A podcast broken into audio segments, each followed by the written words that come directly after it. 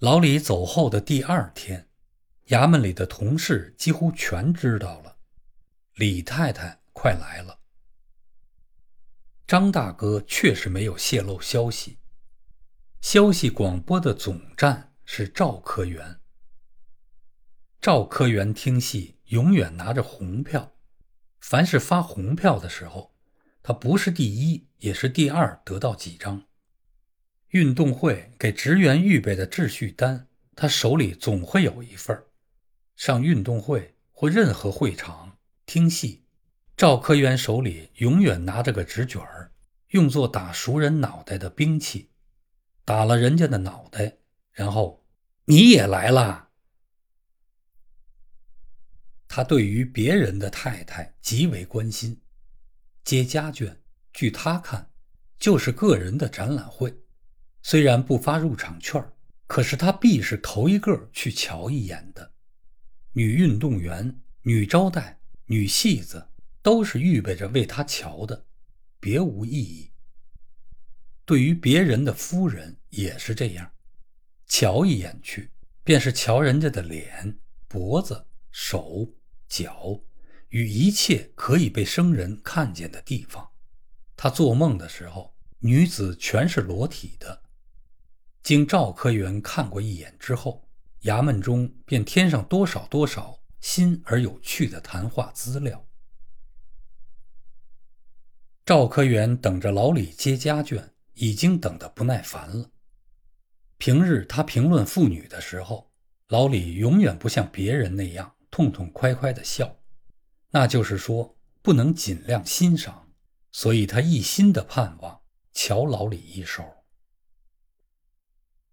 赵科员的长相与举动和白听戏的红票差不多，有实际上的用处，而没有分毫的价值，因此耳目口鼻都没有一定地位的必要。事实上，说话的时节，五官也确随便挪动位置，眼珠像俩炒豆似的满脸上蹦，笑的时候，小尖下巴能和脑门挨上。他自己觉得她很漂亮，这个自然是旁人不便干涉的。他的语言很能叫别人开心，他以为这是点天才。当着老王，他拿老李开心；当着老李，他拿老王开心；当着老王、老李，拿老孙开心。实在没法子的时候，利用想象，拿莫须有先生开心。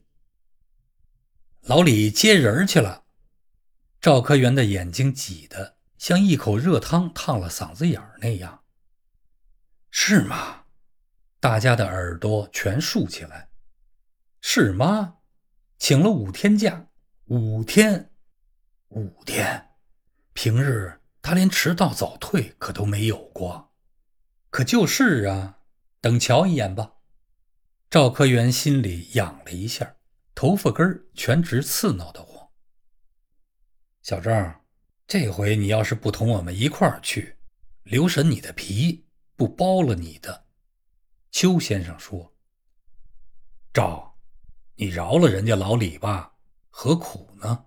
人家怪老实的。”吴先生沉着气说：“吴先生直着腰板儿，饭碗大的拳头握着只羊毫。”写着酱肘子体的字，脸上通红，心中一团正气。是的，吴先生是以正直自夸的，非常的正直，甚至于把自己不正直的行为也视为正直。小赵是他的亲戚，他的位置是小赵给运动的，可是没把小赵放在眼里，因为自己正直。前者因为纳妾。被小赵扩大的宣传弄到吴太太耳中，差点没给吴先生的耳朵咬下一个来，所以更看不起小赵。